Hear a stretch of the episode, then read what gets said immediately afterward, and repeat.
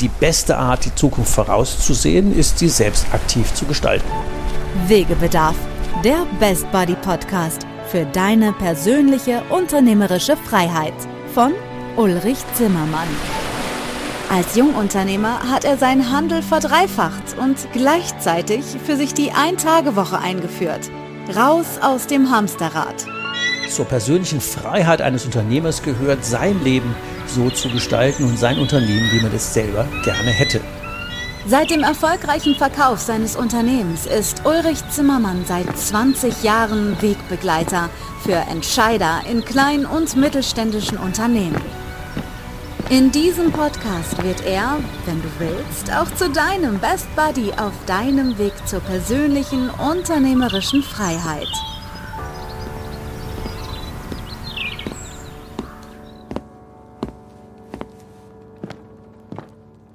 Ja, herzlich willkommen, ihr Lieben, zur nächsten Folge des Wegebedarf Podcast. Heute natürlich wie immer ein ganz spezieller Gast. Heute nämlich wirklich ganz speziell, weil heute haben wir nämlich eine Folge mit zwei Unternehmern, die die Ein-Tage-Woche für sich umgesetzt haben.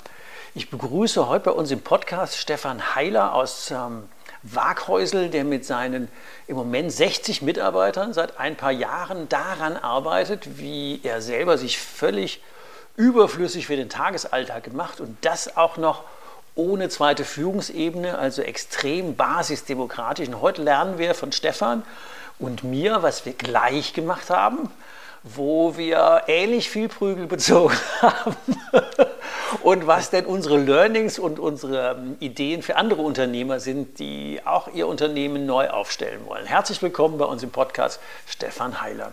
Hallo Ulrich, danke für die Einladung. Ja, mal direkte Frage. Ich fange mal so, spring mal direkt mal rein.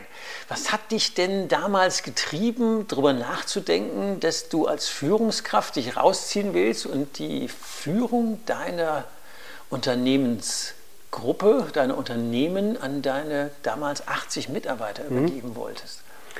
Also prinzipiell war ich natürlich als, als Junior, zweite Generation, mein Vater war der Gründer schon relativ früh mit dem Gedanken unterwegs, wie will denn ich mal die Firma führen? Weil ganz am Anfang, so zu Beginn in meiner Tätigkeit in der Firma, war mir das noch gar nicht so klar. Also ich war da alleine fürs Marketing verantwortlich, ohne Führungsverantwortung. Damit war ich ziemlich happy. Und ähm, ich hätte mir das tatsächlich auch auf Dauer vorstellen können. Aber irgendwann war klar, mein Vater will das jetzt nicht machen, bis er 80 ist. Ähm, und ich habe vielleicht doch Ambitionen. Und unter einem Fremdgeschäftsführer jetzt weiterhin äh, Marketing verantworten, war sehr unsexy. Ja. Und von daher war für mich klar, irgendwann kommt diese Rolle auf mich zu. Und habe mich dann ab 2006 äh, ähm, mit dem Thema beschäftigt, was gibt es denn für Alternativen zu der Art von Führung, wie sie ich bisher erlebt habe. Also durch äh, natürlich Arbeiten in unserer Firma. Ähm, für mich war klar, ich will die Rolle, so wie sie mein Vater gelebt hat, nicht äh, spielen. Also es wäre nicht authentisch gewesen, dieses von oben herab. Also mein Vater war jetzt nicht Diktator, aber es war halt trotzdem alles auf ihn zugeschnitten. Ne? Der war Gründer, klar, wenn, wenn draußen die Sonne scheint und er sagt, es regnet, dann hat es für alle geregnet, so ungefähr. Ne? Genau. Ähm, und das fand ich zum einen ungesund für eine Firma mit 80 Leuten, also weil die Komplexität viel zu groß ist, als dass man das noch alleine handeln kann. Aber der, die wichtigere Motivation für mich war eigentlich, ähm, nach, einer, nach einem Modell zu suchen, das zu mir als Person einfach passt. Ich wollte mich nicht verbiegen müssen und irgendeine Rolle spielen müssen, die nicht zu mir passt.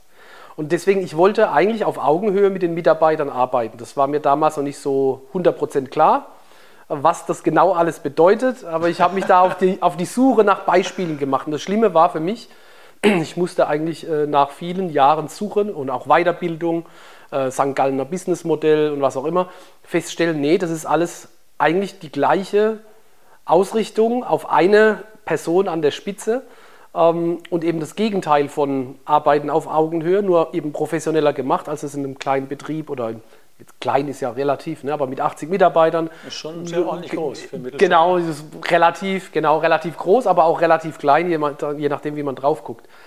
Und ähm, war eigentlich schon resigniert, fast schon, weil ich da keine, ich, ich habe da nichts gefunden, was da irgendwo zu mir passen könnte.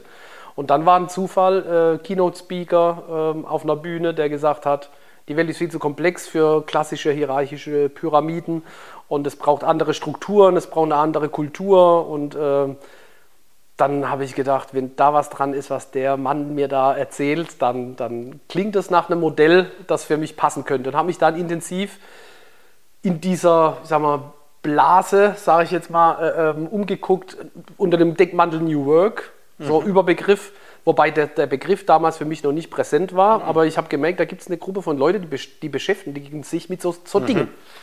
Und ähm, da habe ich mich dann mehr und mehr reingearbeitet und ähm, irgendwann erkannt, das klingt nach einem Weg für mich. Ja, mhm. ja da, also ich meine, wir haben ja relativ viele Ähnlichkeiten. Die eine ist zu sagen, ich wollte auch nicht die klassische hierarchische Führung. Mein Vater ist auch kein Diktator, sondern ist mhm. einfach auch nur Chef. Alles lief wie bei dir über den Tisch von, von deinem Vater. Ja. Ich war auch früher im Marketing und, und ähm, EDV, das sind ja die zwei mhm. Junior-Chef-Domänen, wo ja. man sich bewähren kann, bis ein der Laden dann auffrisst. Das kennt man ja auch. Ja. Und auch ähm, die Suche nach ähm, bewährten Modellen, die habe ich auch. Ich habe Tonnen von Büchern gelesen, aber ich habe zum Glück oder leider keinen Keynote-Speaker gefunden, wo ich gesagt habe, das muss ich jetzt haben. Und von daher glaube ich auch, wenn wir heute unseren Podcast hier aufsprechen, dass das ein extrem wichtiger Punkt ist für andere Unternehmen zu sagen, da sitzen jetzt mal zwei zusammen, die das ähm, eingetütet, umgesetzt und geschafft haben. Auch wenn ich immer mal verkauft habe, aber sieben Jahre hat es ja gelaufen. Wie lange bist mhm. du jetzt schon mit dem Modell?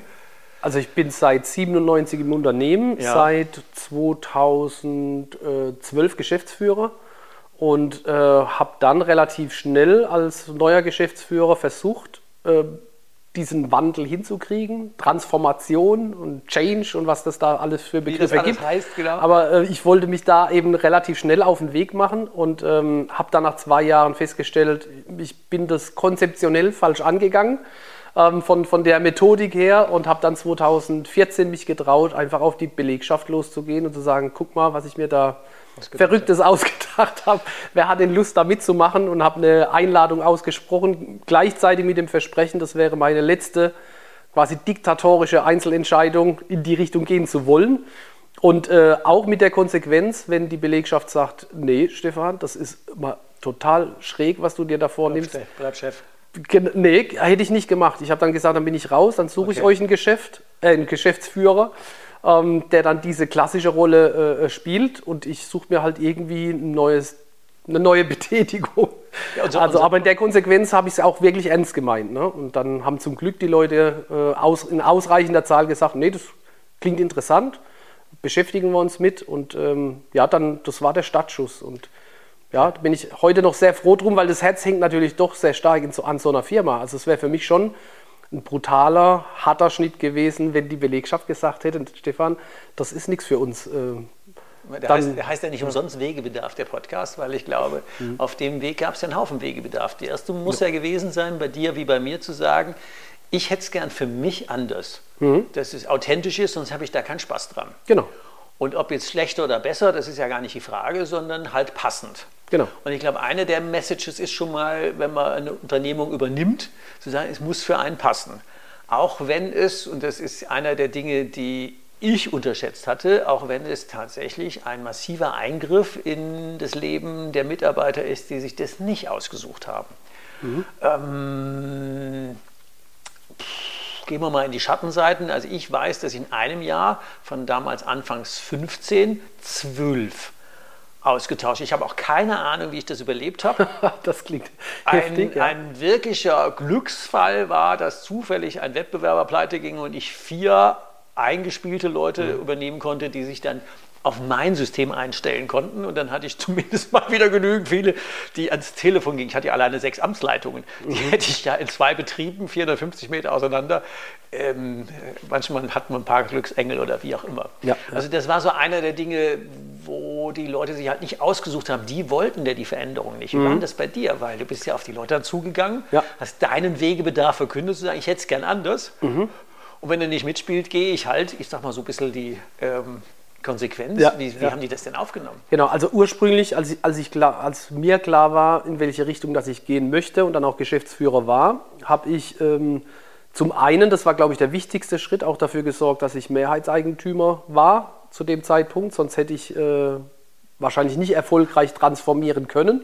Das war ein sehr äh, guter Tipp von meinem damaligen Berater und auch so Personal Coach, der gesagt hat, Achtung, sorge dafür, nicht nur Geschäftsführer auf der Visitenkarte und im Handelsregister, sondern du brauchst auch kapitalseitig die Rückendeckung, um so einen Wandel tatsächlich wagen Zum Beispiel einer der Fehler, der mir erst hinterher klar geworden ist, mhm. hatte immer nur maximal 42 Prozent. Ich war immer entweder von meinem Bruder oder von meinem Vater bei wichtigen Entscheidungen abhängig. Ja, ja. Es hat auch nicht wirklich immer funktioniert. Also das ist mhm. ein wesentlicher Tipp zu sagen, wenn das, du Change äh, machst. Wäre mein absoluter Haupttipp zum musst, Stadtweg. Musst du genau. auch, ähm, wir haben ja am Ende des Podcasts auch noch mal so das Thema äh, drei Tipps, am, ähm, die man sofort umsetzt, mhm. aber das wäre schon mal einer, zu sagen, sorg dafür, dass du nicht nur auf dem Papier, sondern auch wirklich exekutiv tätig genau, werden kannst. Genau. Sonst, sonst bist du Absolut. irgendwann mal äh, Luftnummer. Ja, das zerreißt einen. Also es hätte auch unsere Familie wahrscheinlich echt zerrissen, weil natürlich gibt, ist es ein emotionales Thema, so ein Wandel. Ähm, ich habe es vorhin angekündigt, die ersten Schritte waren methodisch wahrscheinlich falsch aufgesetzt. Wir haben versucht, das Ganze als Projekt aufzusetzen, wie so ein Change-Projekt eben, nach Kotter orientiert. Ich sehe ja, äh, Pinguin-Prinzip liegt, ja, auf, dem, auf liegt dem Sofa. Zufällig auf dem genau. Tisch, genau. genau. Also Pinguin-Prinzip auch abgearbeitet in einer Gruppe von, von sieben Leuten, äh, angelehnt an diese Kultur des Wandels oder Koalition des Wandels, wird es mhm. ja genannt äh, im deutschen Buch ähm, Dringlichkeit äh, thematisieren, warum will man überhaupt äh, eine Veränderung durchführen. So. Genau. genau, also diese acht Stufen und mhm. überhaupt und erstmal die Leute mit auf die Reise nehmen, die ich schon hinter mir hatte, nämlich da gibt es eine Alternative überhaupt erstmal zum klassischen Führungsstil mhm. und zur klassischen äh, äh, sagen wir, Organigramm-Pyramide. Ähm, auch eine, eine alternative Struktur, die man tatsächlich leben kann und versucht, die für aus meiner Sicht wichtigsten Leute da mitzunehmen und denen Lust zu machen, auf diese, auf diese Reise zu gehen. Und hat es geklappt? Nein.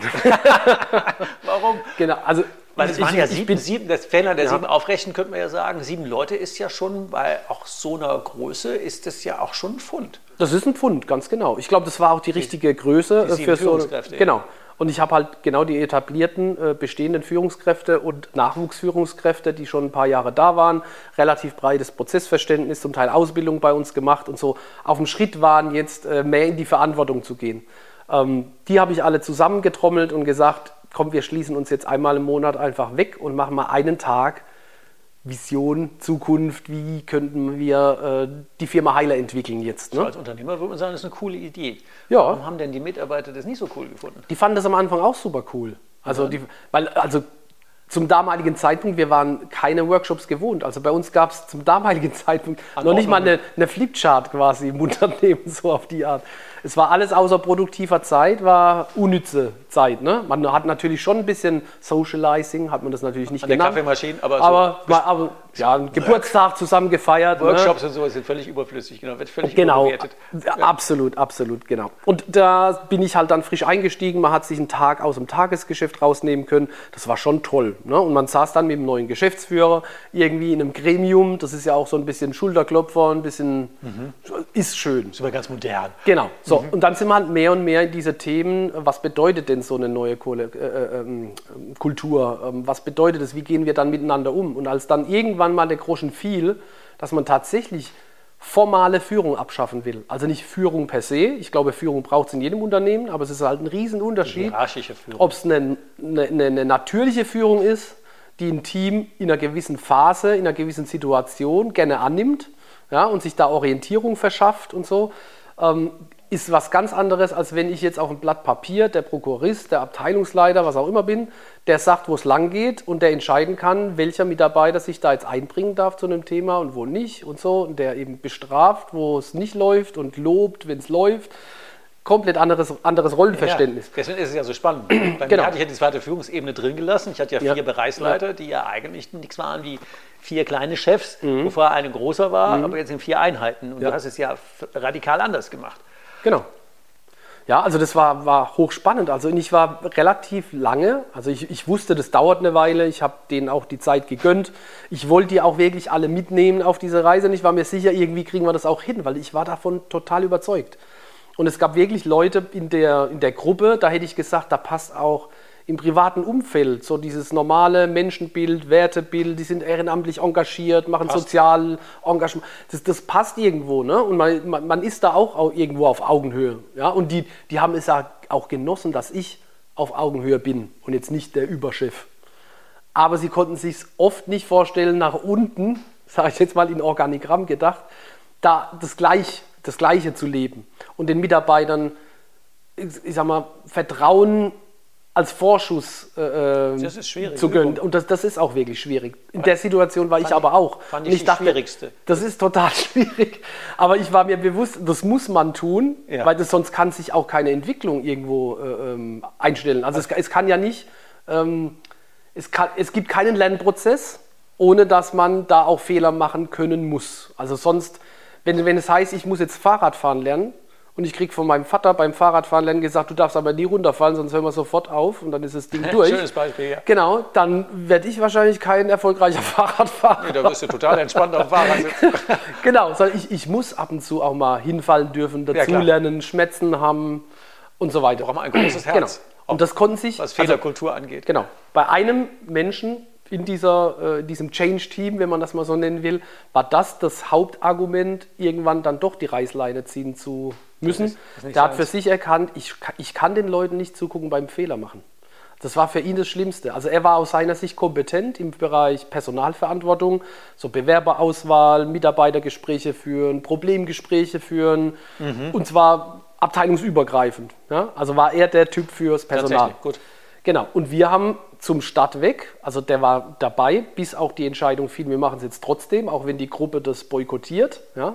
also die Siebener Gruppe hat so boykottiert, dass quasi relativ schnell fünf davon weg waren. Er war der, der eigentlich am längsten ausgehalten hatte ähm, und hat sich das alles nochmal angeguckt. Ich habe den auch wirklich versucht, maximal zu motivieren. Habe versucht, den roten Teppich quasi auszurollen, gesagt, überleg mal, welche Rollen da für dich möglich sind, weil er war von, von seiner Kompetenz her, von, von seinem Tätigkeitsfeld kaufmännisch, technisch, Fit. auf einem super Niveau, der hätte und auch mit einem Standing bei den Mitarbeitern, der, der hat das nicht auf dem Papier gebraucht, dass er Prokurist ist, ja, sondern wenn, wenn, der wurde auch aktiv gefragt. Der hätte auch so gerockt. Der hätte einfach noch ganz anders rocken können. Also aus meiner Sicht. Aber kann nicht gucken, aber er, wie für ihn Leute war, Fehler machen. Genau, er war da. Das ist so er hat gemerkt, es macht ihm persönlich Schmerzen. Er kann da nicht zugucken. Ja. Also das ist ja ein wichtiger Punkt. Es also sind ja zwei mindestens. Das eine ist, dass man ja die Wertewelt und die Sozialisierung unserer Leute, die kann man ja nicht abschalten. Mhm. Das heißt, nee, ich kann Fehler machen lassen, gucken kann ich nicht. Ja. Ähm, muss man ja ernst nehmen. Und dann das Zweite ist, wenn wir das nochmal rekapitulieren, mit sieben Leuten gestartet und irgendwann der Showstopper, fünf sind weg. Ja. Und dem sechsten rollst du den roten Teppich aus, rennst hinterher. Was hat denn das mit der Firma und mit dir gemacht? Das muss ja mal eine ziemlich harte Zeit gewesen sein. Ja, also ich, ich glaube jetzt nicht, dass es so außen wahrnehmbar war, dass ich mich so stark um ihn bemühe. Ne? Und er war auch der Fünfte, der gegangen ist. Also von, von den sieben sind tatsächlich zwei geblieben. Es waren aber beides, also die, die geblieben sind, waren Frauen, mhm. junge Frauen, die quasi Nachwuchsführungskraft äh, waren. Mhm, ja? Super. Also ich glaube, für die war der, der Weg auch jetzt nicht ganz so hart, als äh, das für manche, also ich glaube, die Männerrolle in Führungsposition ist, glaube ich, da auch nochmal eine andere. Das Alpha-Tier, okay. Ja. Ich glaube, das hat schon, also ich will es jetzt nicht pauschalisieren, ne? aber ich glaube, das war in der Gruppe schon auch ein Thema. Mhm. Ähm, und äh, jetzt habe ich deine ursprüngliche Frage vergessen. Alles gut. Ja. Nee, weil der, dieser mit sieben Starten, plötzlich ja. sind fünf weg, es bleiben ja. dann mit dir noch zwei, also drei zu dritt übrig. Ähm, das muss ja äh, auch durchaus Einschnitte in der Firma gehabt haben. Das geht ja nicht reibungsfrei. Nee, nee, nee. Klar, das war natürlich schon auch, das war für mich auch emotional ein Thema, weil ich mich da wirklich so drum bemüht hatte und jetzt gedacht habe, wie, wie kann das passieren, dass das so nicht erkannt werde, wird, was, was ich so sehe ne, in dieser Geschichte. Das war, fand ich schade. Ähm, und gleichzeitig war es natürlich für die, für die Firma allgemein so, dass es hieß, was ist denn da jetzt los? Also Führungskräfte, fast alle gehen und so. Die sind auch dann, wirklich gegangen. Also das sind auch wirklich gegangen. Nicht nur aus dem Projekt, sondern haben nee. auch das Unternehmen verlassen. Sie sind das, haben das Unternehmen verlassen, fast alle auf eine gute Art und Weise. Einer davon tatsächlich äh, direkt zum äh, Wettbewerb, der aus einem früheren Mitarbeiter gegründet wurde, direkt vor der Haustür Geschäftsmodell kopiert, oh oh. Kunden mitgenommen, Lieferanten mitgenommen und so. Also übel. Es, ja, das war schon so, dass ich gedacht habe, muss man so viel Pech haben? Äh, aber ähm, das hat auch gleichzeitig stärker gemacht. Also was ich festgestellt habe, je je härter das Thema ist, je, je stärker einen das auch wirklich angreift, ich will es jetzt nur nicht mal Krise nennen, sondern einfach so, wenn es ins Eingemachte geht, dann entwickelt sich das Thema eigentlich am schnellsten. Ja, und, dann, und ich glaube, das hat es auch gebraucht, um diese Ernsthaftigkeit meiner Motivation in Richtung Change oder Transformation oder wie man das auch immer nennen will. Die Mitarbeiter haben gespürt, bei dem ersten Windchen bleibe ich stabil. Beim Sturm mhm. auch. Aber wenn es quasi wirklich der Blick in den Abgrund so ungefähr, ne? Und wie schaffen wir das jetzt überhaupt und so. Und der Stefan steht dann trotzdem noch da und sagt, es ist eure Verantwortung. Also ich helfe euch, ich bin da dabei, ich lasse euch da nicht alleine mit, aber ihr müsst es wuppen. Ich kann das alleine nicht wuppen. Der, so, Rückfall in das alte Führungsmuster genau, wäre, ja, wäre ja durchaus eine Einladung gewesen. Das wäre, von, bei den meisten Skeptikern ist ja New Work eh so ein schön Wetterding. Mhm. Ja, und wenn es dann ernst wird und die Zahlen nicht passen, dann kommt wieder der eiserne Besen und dann ist Schluss mit lustig, mhm. Ende mit Ponyhof und so. Ne? Das sind so die, das ist die alte Welt, so, so guckt die alte Welt, sag ich mal, auf New Work. Wegebedarf, der Best Buddy Podcast für deine persönliche unternehmerische Freiheit. Und ich gucke auf New Work als Überbegriff, auch wenn es jetzt so ein Buzzword ist, halt so drauf, dass es tatsächlich auch ein anderes Verständnis von, von ja, auf, auf Augenhöhe Menschen überhaupt ernst nehmen. Ja, also das ist in, im alten System, nämlich als Abteilungsleiter oder als Chef, da kann ich gar kein, die Leute gar nicht ernst nehmen, weil ich bin eigentlich nur mit Druck und, und mit, mit, mit irgendwelchen Methoden versuche ich, das optimale Ergebnis aus den Leuten rauszubringen. Mhm. Aber, aber, den Menschen selbst nehme ich nicht so auf Augenhöhe wahr, wie ich im privaten Umfeld zum Beispiel Leute wahrnehme. Ist ja ein anderes Menschenbild, wenn man so genau. Waren die Mitarbeiter denn dafür bereit? Viele waren dazu bereit. Ähm, viele wussten auch gar nicht, auf was sie sich da einlassen. Ja, okay. Und es ist ein Reifeprozess für die ganze Firma. Also ich, ich wusste ja auch nicht, was das für mich alles bedeutet, mich auf so eine Reise zu begeben. Zum Glück weiß man das vorher nicht. Genau. Also das war, das war für mich auch ein persönlicher äh, äh Entwicklungsprozess. Und ich bin von Natur aus eigentlich schon der, der, wenn, wenn er Probleme sieht, auch auch im stillen Kämmerlein mal überlegt, wie könnte man das lösen und dann auch gerne mal mit, einer, mit einem Lösungsvorschlag rausbrescht und einfach mal macht. Ne? Also mhm. so, so Machermentalität ist mir schon so ein bisschen äh, bekannt. Und das darfst du als Chef in der alten Rolle, braucht es das. Ja. In der neuen Rolle Chef darfst du das auf keinen Fall in diesen ersten Monaten Nee, dann wirst du sofort machen. Ganz genau. Also zum einen wirst du unglaubwürdig und jeder Mitarbeiter, der versucht, so ein bisschen Verantwortung zu, zu übernehmen, ist sofort wieder weg und sagt, ja, der Stefan macht das schon. Ja? Also das heißt, ich, ich lasse die Leute ähm, ganz bewusst nicht aus ihrer Verantwortung und das tut auch weh. Also jedes Mal, wenn man merkt als Mitarbeiter, das ist eine Situation, die habe ich jetzt nicht wirklich im Griff, Markt verändert sich oder Lieferant bricht weg oder egal was, jetzt geht es ans Eingemachte, dann gucken die natürlich schon auch heute noch gerne auf mich und sagst, Stefan, mh, hm, ja, da habe ich aber so. mir das Führungsprinzip Nummer zwei eingeführt. Ja? Das hieß, seid nicht feige Leute, lasst mich hintern Baum. das habe ich das gar nicht verstanden, zu ja. sagen, nee, die, die erste Welle müsst ihr bitte selber aushalten, mhm. weil äh, wie soll man dann so was lernen? Genau. Ähm, ja, wenn wir Fehler machen, dann wird ja nicht billiger, wenn ich die mache. Also ja. da lernen wir wenigstens ja. alle was dran. Ja. ja, und dann sage ich ja, ganz zur Not bin ich ja mit in der Bütt. Aber erst in der zweiten Welle. Dann fragt mich und dann habe ich auch eine Meinung und, oder auch keine. Mhm. Und dann können wir gucken. Und das ist ja so ein Ding, deswegen habe ich gefragt, sind die bereit oder waren die auch reif genug? Weil eine der Erfahrungen, die ich gemacht habe, ähm, ich glaube, ich hatte das Thema unternehmerisches Engagieren wollen, nenne ich es mal so, mhm. hatte ich deutlich überschätzt. Ich dachte, mhm. das müssen die doch wollen. Ähm, mhm. Aber bei manchen war es halt so, nee, die müssen gar nichts wollen. Die wollten so einen 9-to-5-Job haben. Das meine ich jetzt nicht lazy, sondern mhm. ich komme dahin, mache meinen Job, den mache ich auch gut, den mache ich auch sehr gut, ja. bin auch engagiert in der Zeit. Aber mehr war da eigentlich nicht vereinbart. Mhm. Und jetzt kommt dann der Uli in dem Fall mit der Idee zu sagen, man krempelt den ganzen Laden rum und bleibt jetzt an mir hängen, jetzt soll ich Verantwortung übernehmen. Mhm. Das war für den einen oder anderen, ich nenne es mal gelinde, ein Kulturschock. Ja, ja, klar. Wie war das bei dir? Also wir haben in diesem äh, Prozess mit den Mitarbeitern irgendwann festgestellt, es ist auch schwer für Mitarbeiter zu greifen, in welcher Ebene gibt es denn jetzt gerade ein Thema? Also wo verorte ich das Thema? Habe ich jetzt ein Alltagsproblem?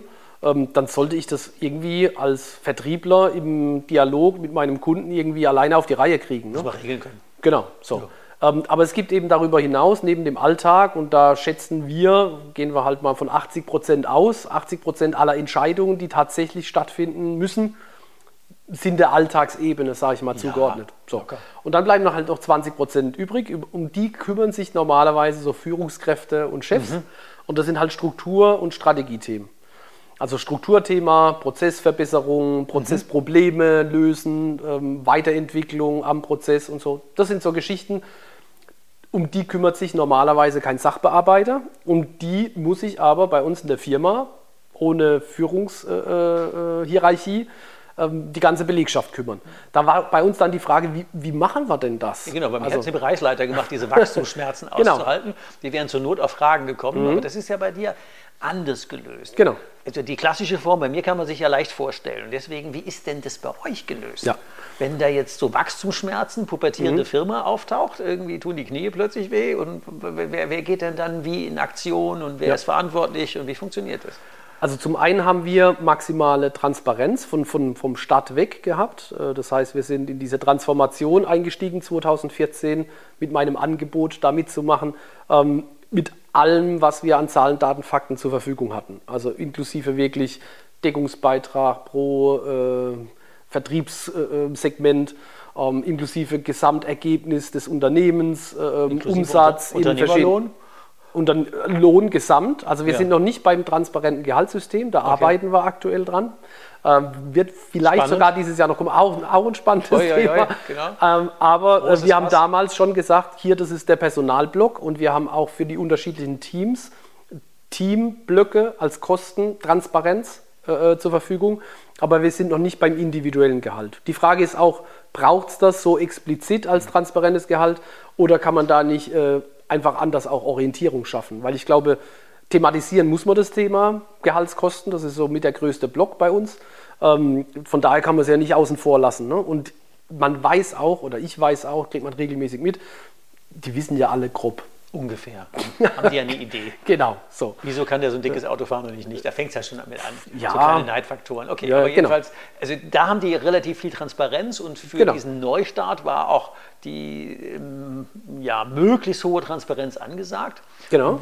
Wer erkennt dann ein Problemchen, eine Herausforderung ja. und wie wird die dann angegangen? Also man braucht natürlich viel Raum, um den Dialog zu pflegen. Also damit ja. die Leute ihre Themen loswerden können, außerhalb vom Alltag. Im Alltag, wie gesagt, sollten Sie selbst lösen oder in einer kleinen Gruppe mal einen Kollegen äh, konsultieren, das ist okay. Und dann haben wir Räume geschaffen, um die anderen Themen einfach loswerden zu können und an denen zu arbeiten. Und haben dann irgendwann festgestellt, es ist oft gar nicht so einfach für Mitarbeiter, das entsprechende Thema zu verorten und zu überlegen, wen muss ich denn für so ein Thema überhaupt mit an den Tisch bringen, damit ich da dran arbeiten kann. Wer ist dann Weil wir genau. unsere, eine Grundregel bei uns ist, wenn ich ein, ein Thema habe, das ich zu einer Entscheidung bringen will, muss ich alle Leute mit einbeziehen, die von der Entscheidung betroffen sein werden. Das heißt, wenn ich ein Prozessthema habe, ähm, ein Aufmaßformular sorgt zum Beispiel im Vertrieb regelmäßig für unklare Angaben und die müssen Rückfrage halten, ist ein klassisches äh, Prozessproblem. und dann, dann reicht es eben nicht, wenn der Vertriebler sagt, da muss jetzt das Kästchen, ein neues Kästchen dazu, zum Beispiel Glasart muss ich da unbedingt ausfüllen, sonst ähm, wird das nichts. Ne? So, und da muss halt der Vorprozess muss dann damit arbeiten. Also dann habe ich schon mal auf der Hand, der, der das Aufmaß macht, sollte da irgendwo mit einbezogen werden, ne? weil es könnte ja auch was dagegen sprechen. Das heißt also, wenn da jetzt einer eine Dusche aufgemessen hat. Ja. Das müssen wir unseren, unseren Hörern sagen. Also Heiler Glas macht Glas, wie der Name schon sagt. Ganz tolle Glaslösung. Ganz ja, tolle genau. Glaslösung mit Spezialgläsern, mhm. Glasen, die weiß, also jedenfalls so für den Normallaien unter ja. anderem auch eine individuell angefertigte Duschkabine ja. und die wird dann aufgemessen und wenn der Prozess verändert werden soll, dann müsst mhm. ihr eigentlich bis zum Rechnungslegen und bis zur Produktion und bis zu Auslieferung und ähm, Sicherheitsstandards auf dem Weg müssten dann alle zur Not zehn Leute beteiligt sein, genau. dass dieser Mensch ein Kästchen verändern darf im Aufmaßformular. Ja, das ist jetzt ein sehr provokatives Beispiel. Ja, das geht bei uns schon. Ja, ja, aber das, das, ist ganz bewusst auch dieser Lernprozess, den es dann am Anfang braucht. Dass man sich Gedanken macht, Wer ist denn davon alles betroffen? Ja, weil ich frage deswegen so bewusst, weil mhm. wenn, wenn wir jetzt die kritischen Hörer hätten, also mhm. wir haben natürlich nur wohlwollende Hörer, aber wenn die sagen würden, was ein Quatsch, ich sage das jetzt mal ja, so ein bisschen auf rheinländisch, nur für so ein Scheißkreuz soll ich jetzt zehn Leute zusammenrufen. Mhm. Und am Ende haben wir aber mhm. trotzdem entweder Zufriedenheit oder ein hohes Maß an Unzufriedenheit, weil wir den Prozess das siebte Mal angepackt haben. Mhm. Ich habe immer gesagt, wir haben ja nie Zeit, was richtig zu machen, aber immer die Zeit, das dritte Mal zu machen. und das ja. ist ja so ein Prozess, der, ja. wenn wir jetzt lernen zu sagen, da sind jetzt zur Not für ein Kreuzchen zehn Leute involviert, wie gesagt, bewusst provokativ gesagt, dann halten wir das jetzt einfach aus. Weil ja. am Ende haben wir dann auch die von allen mitgetragene bessere Lösung. Dann hat ja keiner mehr ein Thema zu sagen, das ist doch eine Scheißlösung. Genau, also in, in normalen Betrieben ist es so, man kommt ziemlich sicher schneller zu einer Entscheidung, aber der Widerstand nach der Entscheidung ist meist deutlich höher, als wenn man das gemeinsam Ge genau erarbeitet. Deswegen, genau. Also der eine Weg ist ja zu sagen, ich habe am Anfang den Aufwand, aber dafür habe ich dann zur Not zehn Betroffene, Beteiligte, die den Prozess mittragen und dafür auch kein Ärger mehr, eine tragfähige Lösung. Und die andere war, ich habe eine schnelle Entscheidung mhm. aber am Ende dann möglicherweise eine sich summierende Menge an Widerständen, weil einzelne Menschen einzelne Entscheidungen gegen andere getroffen haben. Genau. Da ist so ein Kästchen in einem Formular jetzt natürlich eine klitzekleine Geschichte, ja. aber jetzt übertrage ich es mal an so ein richtiges Strategiethema. Also wir haben, wir haben unser Entscheidungsdesign, wir haben ein Entscheidungsdesign entwickelt erstmal. Das mhm. Wort kannte ich vorher so auch nicht, aber wir haben das genommen, um unseren Mitarbeitern Orientierung zu bieten damit sie es leichter haben, festzustellen, in, auf welcher Ebene habe ich jetzt Wann gerade das Thema. Das genau. Mhm. Und ähm, wir stellen das quasi gegenüber einem normalen Unternehmen eigentlich auf den Kopf. Das heißt, je genau. größer die Tragweite eines Themas, desto größer ist die Gruppe, die da mitdiskutiert und zum Schluss entscheidet. In Unternehmen, normalen Unternehmen ist es eher genau umgekehrt. Da wird Stimmt. oft um äh, Tagesgeschäft, Gedöns, äh, riesengroße äh, Diskussionsrunde gemacht. Aber wenn es dann ans Eingemachte geht, dann zieht sich der Geschäftsführer vielleicht sogar mit einem externen Berater zurück und kommt dann mit einer großen Entscheidung äh, raus. Mhm. Ganz genau. Und das, mhm. das ist äh, bei uns genau umgedreht. Das ist sehr basisdemokratisch bei euch, ja. Ja, also wir haben zum Beispiel jetzt mein Lieblingsbeispiel, weil ich da jetzt auch noch mittendrin bin, ist äh, Thema ERP-Software. Also mhm komplett neue Betriebssoftware, ähm, packt jeden einzelnen Arbeitsplatz im Unternehmen an, ist eine Großinvestition, die sich wahrscheinlich erst nach vier, fünf Jahren grob äh, amortisiert und so. Also schon ein Thema, wo ich sagen würde, das ist ein Strategiethema. Mhm. Und pa packt ja auch wirklich jeden Mitarbeiter an, weil der hat eine andere Benutzeroberfläche, der muss mhm. andere Prozesse leben. So, das bedeutet, das ist ein Strategiethema und muss von der kompletten Belegschaft diskutiert werden und zu einer Entscheidung gebracht werden. Der Anstoß für dieses Projekt ERP-Einführung war vor, ich sag mal, dreieinhalb, vier Jahren, um es mal so ein bisschen. Schon äh, länger. Genau. Ein Außendienstler, der gesagt hat, ich fühle mich total inkompetent bei manchen äh, ähm, Kunden von mir, weil das sind kleine Handwerksbetriebe zum Teil, die sind bei mir im Außendienstgespräch mit einem iPad unterwegs und sagen, was macht denn die äh, Anfrage Kommission Müller? Da habe ich noch gar nichts gesehen. Und ich habe mein äh, ausgedrucktes äh, Hängeregister Kunststoffblatt im Autokofferraum und, und das, ich weiß, das ist von Montag und äh, da ist der Dienstag ja noch gar nicht mit dabei und am Donnerstag war der Termin und so.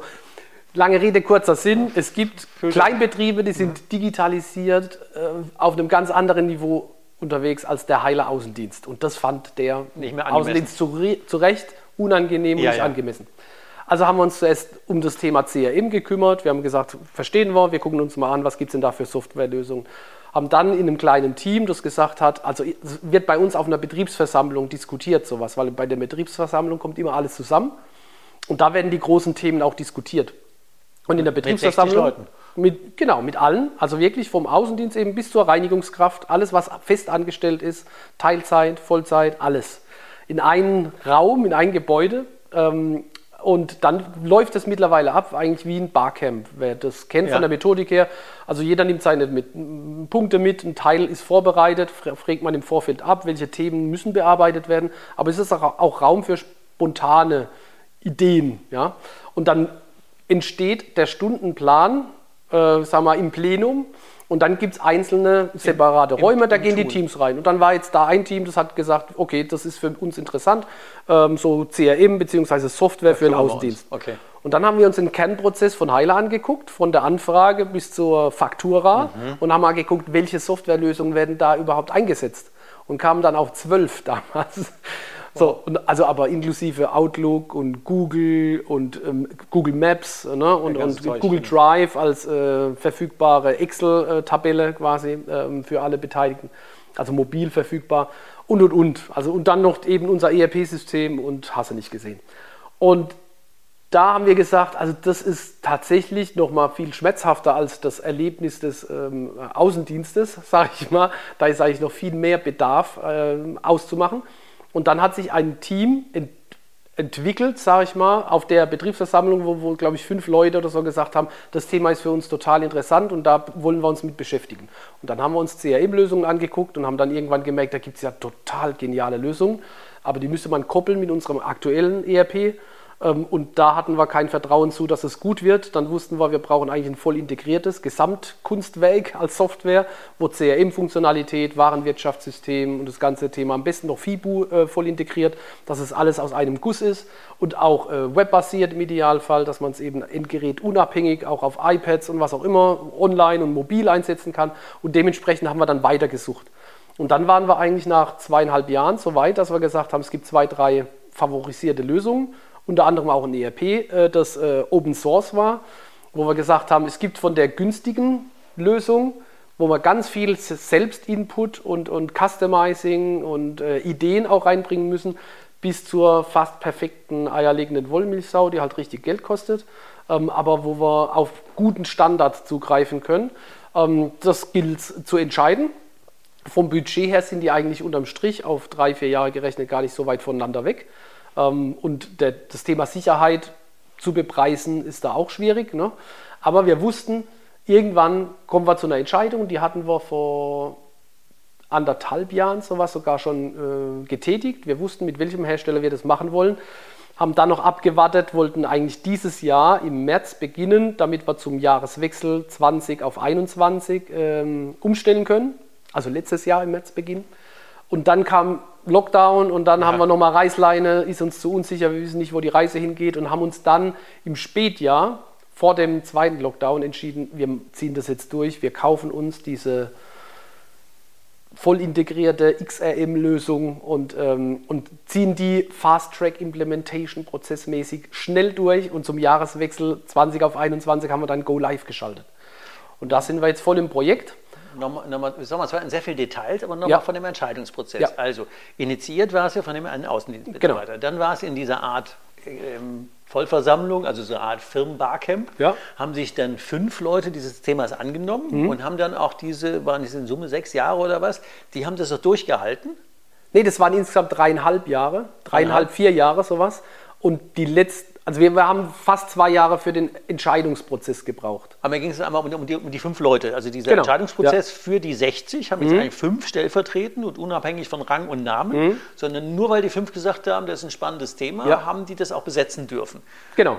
Ähm, und das ist ja für Unternehmer ein ganz anderer Weg zu sagen, ich gucke jetzt drei Abteilungsleiter aus, sondern es sind fünf Freiwillige, die das jetzt über so eine lange Zeit getrieben, ähm, von der anderen, von Vertrauen der anderen mhm. getragen bis zu einer Entscheidung und Umsetzung mhm. gebracht haben. Und da stellt sich die spannende Frage, wo war denn der Stefan in der Zeit in dem Team? Mhm. Warst du da drin, warst du draus? Also in dem Team war ich, war ich, tatsächlich mit drin. Okay. Also zum einen interessiert mich dieses Thema total und zum anderen wollten die mich relativ früh auch dabei haben, alleine schon wegen Budgetthemen. Ne? Also da denken wir da in die Chef. richtige Richtung. Ja, nur das, vielleicht sogar ein bisschen Chef, wobei ich da nicht die Chefrolle gespielt habe. Also ich war einfach nur dabei und wollte wissen, um, um was es geht. Ja, dass wenn die Budgetfrage kommt, dass ich dann auch äh, den Gesamtzusammenhang sehe und nicht nur in Euros denke. Und ähm, das Tolle an diesem Beispiel ist eigentlich auch, dass der Außendienst zum Beispiel, der das angeschoben hat, ja. am Anfang im Team war und dann irgendwann gesehen hat, das ist brutal, was es da an Softwarelösungen gibt. Und ich habe jetzt den dritten gesehen und ich muss jetzt nicht noch die nächsten fünf sehen. Ich weiß, was es da draußen auf dem Markt gibt, ist auf jeden Fall mindestens so gut wie das, was ich mir vorher vorstellen konnte. Und es geht eigentlich noch weiter darüber hinaus. Er zieht sich quasi aus, aus Eigenverantwortung, wenn man so will, aus dem Team zurück, weil es ist ja Zeitinvest im Außendienst, ja, man fehlt im Vertrieb und, und er kann eigentlich keinen großartigen Beitrag mehr dazu leisten. Also er hat quasi erkannt, sein Input äh, war am Anfang wichtig, Jetzt kann er eigentlich nicht mehr viel zum Erfolg des Projekts beitragen und er hat das Vertrauen der, der restlichen Mannschaft geschenkt, die werden das schon gut, zum ja, guten, genau, Ende, guten genau, Ende führen. Genau auf dem Punkt war ja raus ja. zum Thema Vertrauen und geschenkt und sich rausgezogen. Mhm. Weil das könnte man ja ein bisschen kritisch unternehmerisch denken, zu sagen, oh Gott, wenn jetzt alle meine Prozesse plötzlich über Jahre dauern, ja. ich ganz zur Not ein Laienspieltheater habe, weil fünf sagen, ach, das finde ich ein schönes Thema, da könnte ich mich mal so ein bisschen reinarbeiten mhm. und vielleicht käme ja am Ende auch mal was raus. Ja. Ähm, aber offensichtlich ist die Erfahrung ja eine andere, dass die ja. ja damit sehr verantwortlich umgegangen sind und wir den Leuten das schon zutrauen und dann auch ähm, mit ähm, vernünftigen und von der breiten Masse, hätte ich fast gesagt, Menge der Zahl der Mitarbeiter getragenen ähm, Ergebnissen haben. Ja. Und das ist ja ein völlig anderer Punkt, wenn wir den in ganz vielen Unternehmen haben. Und deswegen lohnt sich das ja auch so intensiv darauf ja. zu achten, zu sagen, blähe ich jetzt meine Laden auf und bin gar nicht mehr arbeitsfähig. Oder nutze ich jetzt, und das wäre ja genau der Punkt, ähm, der uns im Menschenbild wieder gleich ist, nutze ich jetzt das Potenzial meiner Leute ähm, bin nicht der Schlauste im Unternehmen und nicht der Flaschenhals, sondern ich weiß, wir haben, bei mir waren es 20, bei dir sind halt über 60 Leute, zu sagen, die sind ja in Summe alle viel schlauer wie ich alleine. Und warum nutze ich nicht das, auch wenn es drei Wochen länger dauert, aber ich habe ein viel besseres Erleb Ergebnis? Wie ja. sehen die das denn für sich selber? Wie stolz sind die denn auf sich? Wegebedarf, der Podcast. Die Freiheit gebe ich dir also die sind schon stolz auf sich. Die sind, auch, ähm, die sind auch anders verbunden mit der Firma. Und wir haben natürlich nicht nur Mitarbeiter, die, ich sag mal, total engagiert bis zum Anschlag in sich in Projekte zusätzlich zum Tagesgeschäft stürzen. Ne? Also das ist ja auch utopisch. Es gibt aber eine, ich sag mal, Anzahl von Mitarbeitern, ich würde jetzt mal sagen, die, die sind vielleicht so 40, 50 Prozent, die je nach Kontext des Themas entscheiden, sich da einzubringen ähm, bis zu einem gewissen Maß. Es gibt auch Mitarbeiter, die eine, eine, Phase haben, wo sie sagen, da gehen sie jetzt Vollgas, äh, extra Meile ähm, und melden dann irgendwann, das können ja auch private Umstände sein, ich muss da jetzt ein bisschen zurückfahren. Also da okay. habe ich jetzt ein Beispiel be ganz bewusst im Hinterkopf, wo es äh, ähm, im persönlichen Umfeld einfach Krisen äh, gibt wo man dann als Mitarbeiter aber bei uns dann wirklich in der Lage ist zu sagen, Leute, ich habe jetzt zwei Jahre Vollgas gegeben, ich bin jetzt raus, ich mache jetzt auch mal die nächsten Monate einfach. Ich komme morgens, ich mache meine Arbeit, könnt ihr euch drauf verlassen, aber dann ist bei mir fertig. Mhm. Und das muss ein Team auch aushalten können. Und das war auch eigentlich nie Diskussion. Also man kriegt dann ein relativ gutes Gefühl für, welchen Beitrag jeder einzelne Mitarbeiter für das Team äh, äh leistet. Und das, so, so gut kann man kein Controlling-System aufbauen. Nee. Also diese, ich, ich sage auch, das ist fast so eine Hygienefunktion, äh, die es in so eigenverantwortlichen Teams gibt, weil man weiß, das Team funktioniert nur, wenn man sich aufeinander verlassen kann. Wenn jemand mal unterperformt, dann ist man da nicht gleich raus. Da geht man auch nicht wie mit dem Messer äh, durch Butter und sagt, durchgefallen, das war's, sondern man nimmt sich da auch ernst. Das ist wie im privaten Umfeld auch. Ne? Okay. Es gibt auch mal Freundschaften, die mal zurückstecken müssen, weil eine Ehe gerade nicht so funktioniert oder was auch immer. Da hat auch ein guter Freund, hat da auch ein Verständnis für. Ne? Mhm. Ähm, und und so, es ist tatsächlich auf persönlicher Ebene auch da Augenhöhe im Team und da nimmt man auf so Sachen Rücksicht. Und es gibt bei uns auch Unternehmen, die per se keine Verantwortung jetzt in Projekten übernehmen. Die sind vom Typ her einfach so, die sagen, ich bin total froh, wenn in meinem Team es Leute gibt, die sagen mir nach und ich renne denen auch nach und ich gebe auch Vollgas. Aber ich bin nicht der Typ, der jetzt sagt, genau, ich will, ich okay. will da nicht rein in diese Rolle. Hygienefaktor eben genannt. Mhm. Mal so eine vielleicht etwas kritische Zahl. Wie viel von den 60 bis 80 hast du denn in der Zeit ausgetauscht? Das ist jetzt eine schwierige Zahl, weil wir haben zum Beispiel erkannt durch diese transparente äh, Art und Weise, also wir haben ja auch über Rentabilität gesprochen von Geschäftsmodellen und so mhm. und haben erkannt, in einem unserer, unser Hauptkundensegment war unprofitabel. Da waren Kunden dabei, wir hatten auch keine richtige Rabattstruktur. Da gab es Kraut und Rüben, jeder Außendienst hat seine eigene Philosophie ja, ja. von Wie Vertrieb. Genau, Wie ganz klassisch wahrscheinlich. Ja, ähm, und, und wir haben gemerkt, unterm Strich strampeln wir uns da kaputt Vollgas und es bleibt, uns bleibt nichts übrig. Ja, ja, so, genau. Und äh, dann haben wir in dem Team, das eben für diese Marktbearbeitung ähm, verantwortlich war, wir, bei uns heißen die Marktorgan, mit denen haben wir diskutiert und gesagt, wie kriegen wir denn das hin, dass wir da wieder rentabel werden? Und dann haben wir gesagt, okay, die ungesunden Kunden, mit denen müssen wir halt reden. Eventuell von den ungerechtfertigt hohen Rabatten ein bisschen runter. Ähm, vielleicht auch eine Gegenleistung einfordern für manche Goodies, die es da so gibt. Das sind schon schweißtreibende. Und das sind harte Geschichten. Mitten, mitten im kalten Winter haben die Schweiß auf der Stirn, wenn die das machen müssen. Ja, genau. Klar. Und da haben wir, ähm, ich sage mal, in den Jahren 14 bis 17 brutalst Außendienstmannschaft angepackt.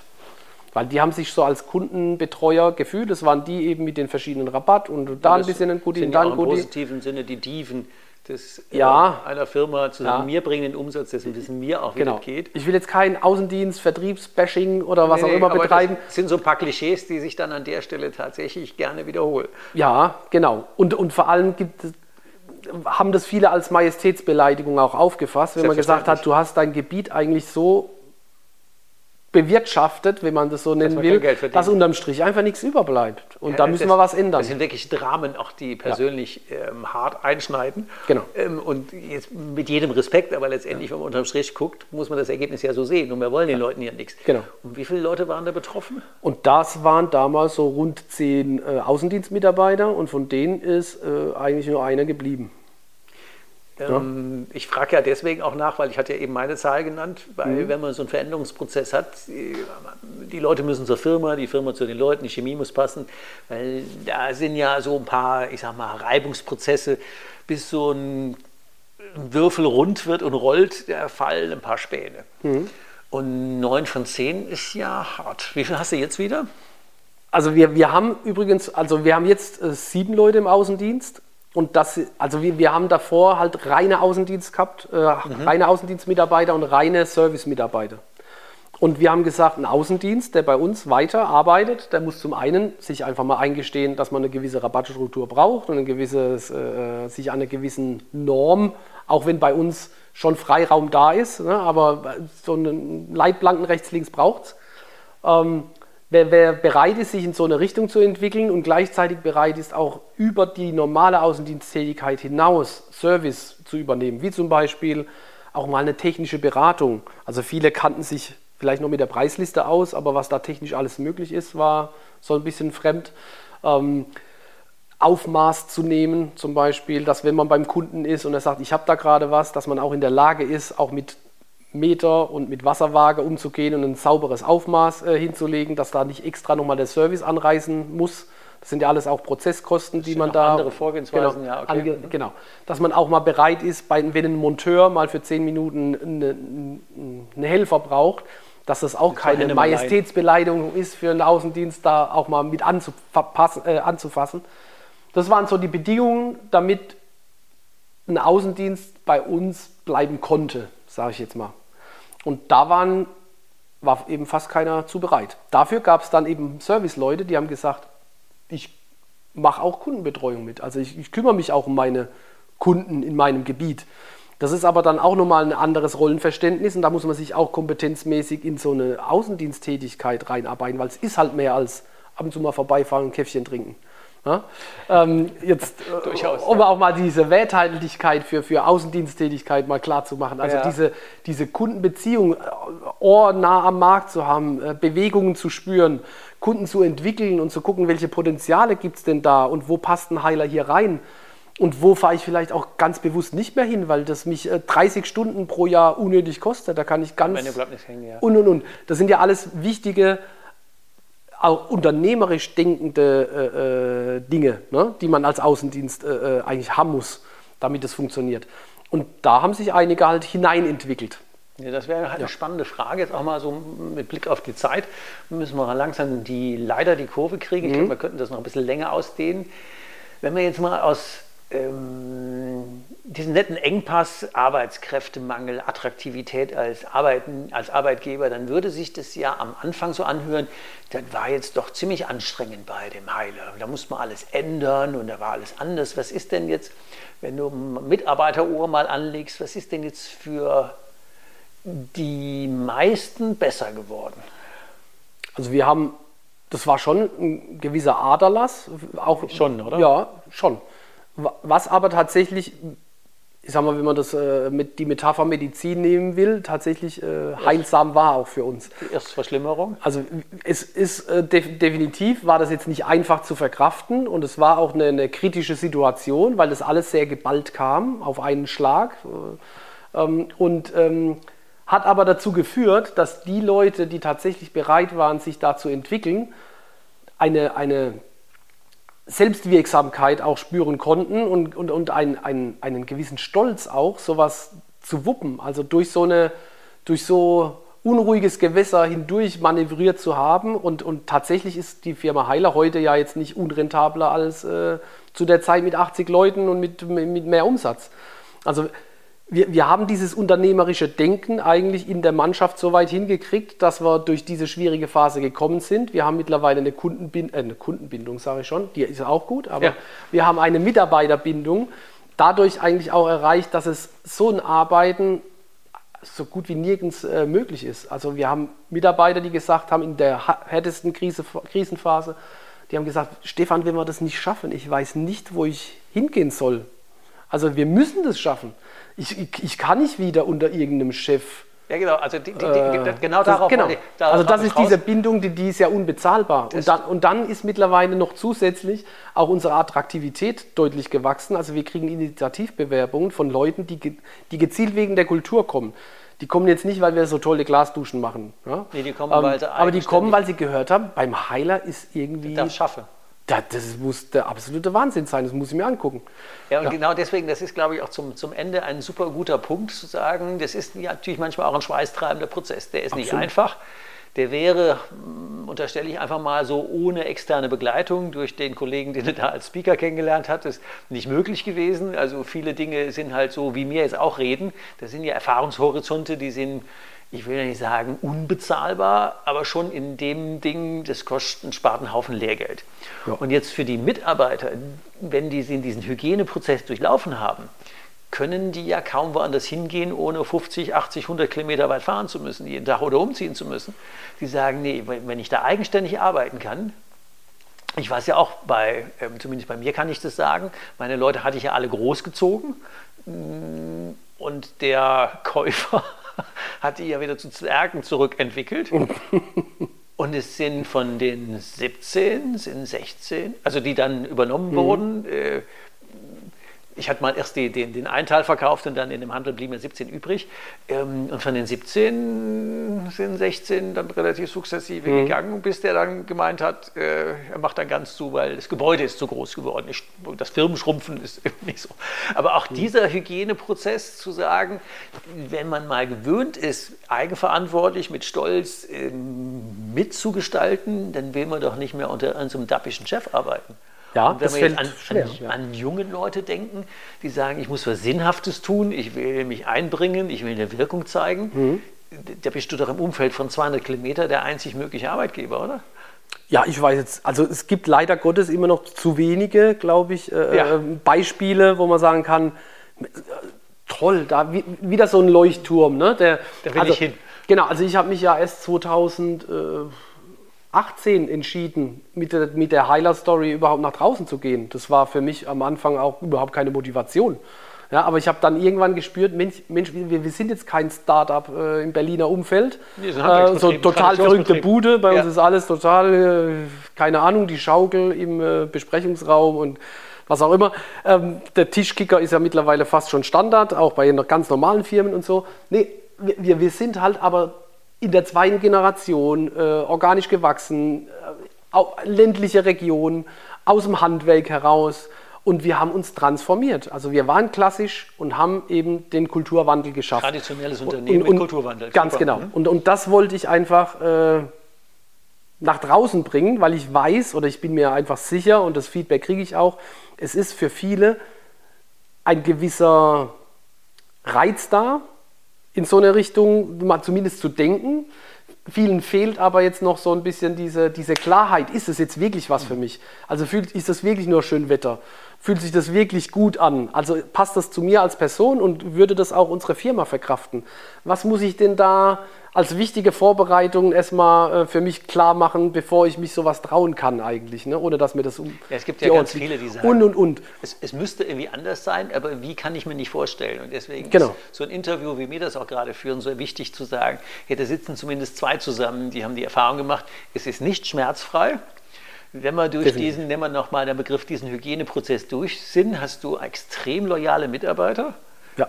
Ähm, ich will nicht sagen, die schaffen wie die Brunneputzer, aber wenn ich immer mal rechne, damals hatte ich 20 Leute, das sind ja 160 Stunden am Tag.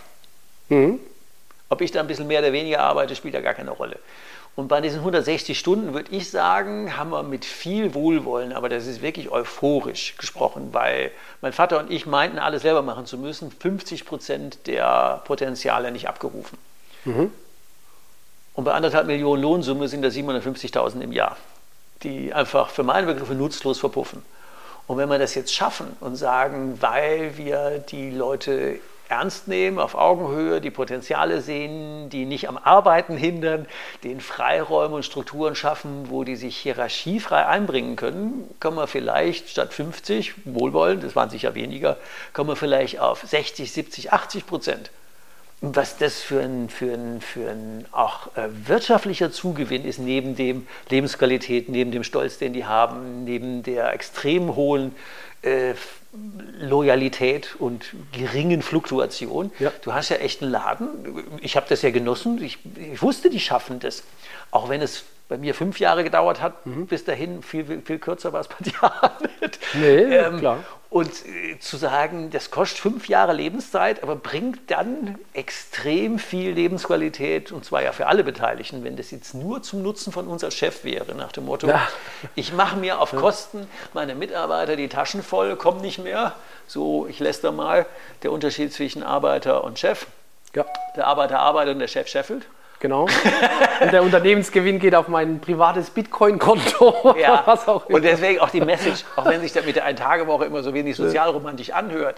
Ähm, aber das ist erstens harte Arbeit, zweitens ist es auch verdient und drittens ist es wirklich ein Win-Win für alle, dass die ähm, auch gerade zum Thema attraktive Arbeitgeber. Ja. Du findest Leute, die passen. Ja. Die, die, die, du hast plötzlich die Auswahl unter Bewerbern und die hast du vorher, da war mal einer unter vielen.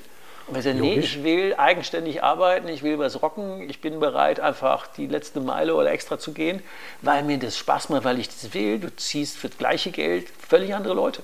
Ja. Und dann haben wir ja, und das meine ich mit dem Thema Lebensqualität, äh, ich habe ja nichts gegen Arbeiten, definitiv nicht, aber Arbeiten muss halt Spaß machen und die muss auch am Ende sich lohnen. Ja, ja, klar. Ähm, nur, nur, für Hamsterrad ist nicht. genau, so dein Thema, ein, ein, äh, ein Tagewoche, ne? Ich bin definitiv jetzt kein Typ, der einen Tag ins Unternehmen geht und dann vier Tage, keine Ahnung, durch Deutschland tingelt. Also aktuell mit ERP-Projekt bin ich zum Beispiel, äh, sag mal, sechs Tage die Woche äh, für die Firma unterwegs, aber eben in, auf der Strukturebene, also um, um das Unternehmen weiterzuentwickeln, in der Alltagsebene bin ich tatsächlich komplett raus. Ja, genau, das ist ein guter Punkt. Ja. Weil meine Ein-Tage-Woche, ich provoziere natürlich immer gerne ja, damit, ist, ein Tag Routine muss reichen. Ja.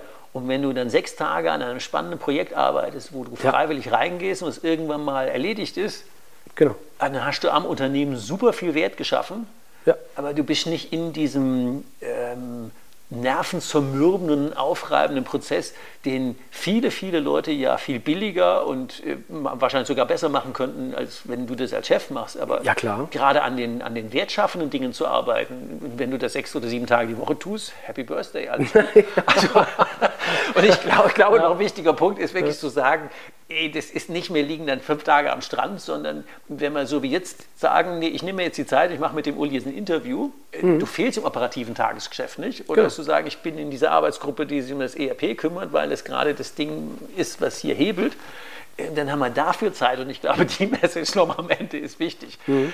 Wenn wir mal noch drei Tipps mit auf den Weg geben würden aus deinem Transformationsprozess, den als Einladung, als Tipp, als ähm, ähm, Hack heißt es ja heutzutage, mhm. an andere Unternehmer, die sagen, ja, ich kann mir das vorstellen, aber so ganz sicher bin ich mir noch nicht, aber eigentlich müsste es schon anders werden. Was wären denn so drei Tipps in Richtung persönliche, unternehmerische Freiheit, in Richtung Lebensqualität, in Richtung attraktive Arbeitgeber? So, was könntest du denn den Leuten mit auf den Weg geben? Wegebedarf, der Podcast. Auf ein Wort. Also tatsächlich, um so eine Transformation hinzukriegen, muss das Kapital auch auf der richtigen, auf Seite. Der richtigen Seite sein. Du musst entscheidungsfähig das, sein. Das ist die absolute Bedingung. Also ich werde auch oft gefragt, gibt es da Branchen- oder Firmengrößenbegrenzungen? Glaube ich nicht, aber Kapital und Geschäftsleitung, Verantwortung müsste im Idealfall Personalunion, das ist natürlich bei familiengeführten Unternehmen ähm, einfacher möglich. Deswegen scheiden für mich Konzerne eigentlich per se aus, weil da Kapitalinteressen immer mit dem eigentlichen Unternehmen überhaupt nichts zu tun haben. Nee. Also das ist, das ist ja genau. Also Kapital, ganz anderes Kapital Thema. muss beim Entscheider sein, dass du auch handlungsfähig genau. bist. Okay, Absolut. Tipp 2? Tipp 2 ist, sich wirklich versuchen klarzumachen, ist es was für mich als Unternehmer und passt es zum Unternehmen? Und bin ich bereit, dass, du hast vorhin die fünf Jahre angesprochen, das ist, glaube ich, wirklich realistisch, habe ich diesen Nerv, und diese Überzeugung, das wirklich machen zu wollen, so wirklich, wirklich, weil das ist dann fünf Jahre mindestens mit, und, und zu Ende wird es auch nicht sein. Aber ich muss, ich darf es nicht einfach machen, weil ich denke, das passt gerade gut in die Zeit. Der ne? wird doch Tal der Tränen zwischen uns Ganz genau. Es ist wirklich, es muss eine innere Überzeugung sein, dass das genau der Weg ist. Aber am Ende hast du jetzt für 60 Leute an der Lebensqualität und plus deren Familien. Ja das sind ein paar hundert Leute, die betroffen sind. Mhm. Das ist ein Riesenhebel und den Absolut. mal ganz Kohle hin und her, aber das ist einfach zum Thema, ähm, wenn New, New Work einfach eine Lebensqualität ausdrückt, dann ist das ein Riesenhebel. Ist ein Riesenhebel. Dritter ja. Tipp? Das muss ich überlegen. Aber wenn man das macht, also wenn man es dann mal geschafft hat, ne, und sie mit den zwei Vorbedingungen, dann ist es so tatsächlich, man muss in die persönliche Entwicklung investieren. Für mich war das Schmerzhafteste am Anfang oder das Schwierigste, sagen wir mal so, schmerzhaft kann das auch mal sein, aber insgesamt eher schwierig, sich da zurückzunehmen. Jetzt nicht mit einem Vorschlag gleich um die Ecke zu kommen. Ähm, maximal zuzuhören und die Leute bewusst nicht aus ihrer Verantwortung zu lassen und äh, in dieser ersten Entwicklungsphase, wie bei einem kleinen Kind, mhm. die auch das anfängt laufen zu lernen, die müssten halt ab und zu wieder aufs Hinterteil plumpsen. So, und wenn ich das immer nur so in die Hand nehme, dass nie hinfallen kann, Klar, dann wird es nichts. Nee. So, und das ist hart. Und da ist, glaube ich, ein externer Berater, ein Coach an, an seiner Seite als Unternehmer echt gut. Also ich erinnere mich an Situationen, da war ich in Workshops und ich wollte da schon aufstehen und sagen, jetzt ist aber gut. Und habe dann gerade noch rechtzeitig so gegen das Skibein so einen Tritt gespürt und habe mich dann nochmal zusammengerissen. Das war so, die ersten sechs Monate waren für mich wirklich da schwierig. Ja? Ähm, und es, das ist halt so, man hat Gewohnheiten. Also man muss persönliche Gewohnheiten ändern. Rauchen aufhören ist schwierig. Äh, regelmäßig Sport machen, wenn man das noch nie gemacht hat, ist schwierig. Und so ist neue Kultur leben als Person eben auch schwierig. Das ist eine neue Welt, auf die man sich einlassen muss. Und da braucht es Disziplin und Durchhaltevermögen. Im ja. E-Book habe ich, glaube ich, gesagt, man muss als Chef möglichst viel rumgockeln. Ja. genau, das muss man sich abgewöhnen. Das muss man sich absolut nee, abgewöhnen. Man einfach aus dieser Heldenstory ein Stück zurück und man muss einfach die Größe seiner Leute sehen. Ja. Jetzt haben wir beide, jetzt auch noch wichtig für unsere Hörer, jetzt haben wir beide überlegt, da, wenn das tatsächlich so ist, wie wir das bei Unternehmergesprächen hören, eigentlich müsste sich was ändern, aber ich weiß nicht, wie das geht und kann man da einer mal als Sparingspartner dienen und wir haben beide auch die Erfahrung gemacht, es war immer gut und wäre besser gewesen, wenn man jemanden gehabt hätte, den man mal anrufen könnte und so sagen, wie mache ich denn das wie mache ich jenes, wo der Stefan Heiler und ich am überlegen sind zu sagen, lassen wir mal so eine Art ähm, auch wenn es eine Tagewoche heißt oder New Work oder irgendwie eine Art von neuer Lebensqualität in Unternehmen, das trifft es, glaube ich, besser, wenn man so ein Business muss nicht so ja. schwer sein, es muss leichter sein, es muss für alle eine andere Lebensqualität geben. Also wenn wir in die Richtung sagen, ähm, wir wollen da so ein Netzwerk ähm, aufmachen von Unternehmern, die wir ja beide auch schon kennen, die sich austauschen, ähm, dann gebt uns einfach mal eine persönliche Message. Die Ansprechdaten vom Stefan und von mir packe ich in die sogenannten Show Notes. Da packe ich auch die Webseite vom Stefan rein. Ähm, und auf der Webseite kann man auch sein Buch, er hat es auch beschrieben, ähm, auch natürlich angucken, weil ich finde gerade in der Unterschiedlichkeit ähm, unserer beiden Prozesse und gerade in denn auch wieder Gleichheit, die Haltung war die gleiche, es war um Lebensqualität für alle. Wir haben viel Lehrgeld bezahlt, wir haben viel Spaß gehabt. Am Ende hat es sich für meine Begriffe mega gerechnet, zumindest von der Lebensqualität und für meine Begriffe auch sehr finanziell, dass alle davon profitiert haben. Und deswegen finde ich es so extrem schade, wenn einfach sich so so müde gerieben wird. Mhm. Und dann wird man nur noch älter und kriegt noch mehr graue Haare. also, die Dinge, die wichtig sind, packe ich in die Show Notes. Ähm, ich bin ja erreichbar und wenn einer wissen will, wie komme ich dann an den Stefan dran und kann man den mal für einen Vortrag haben oder kann der mal kommen oder er wird auch in den ähm, High Strike Meetings, wenn man mit ähm, unseren Jahresgruppen unterwegs sind, auch als Experte zur Verfügung stehen, immer mal wieder als Gast mit dabei sein.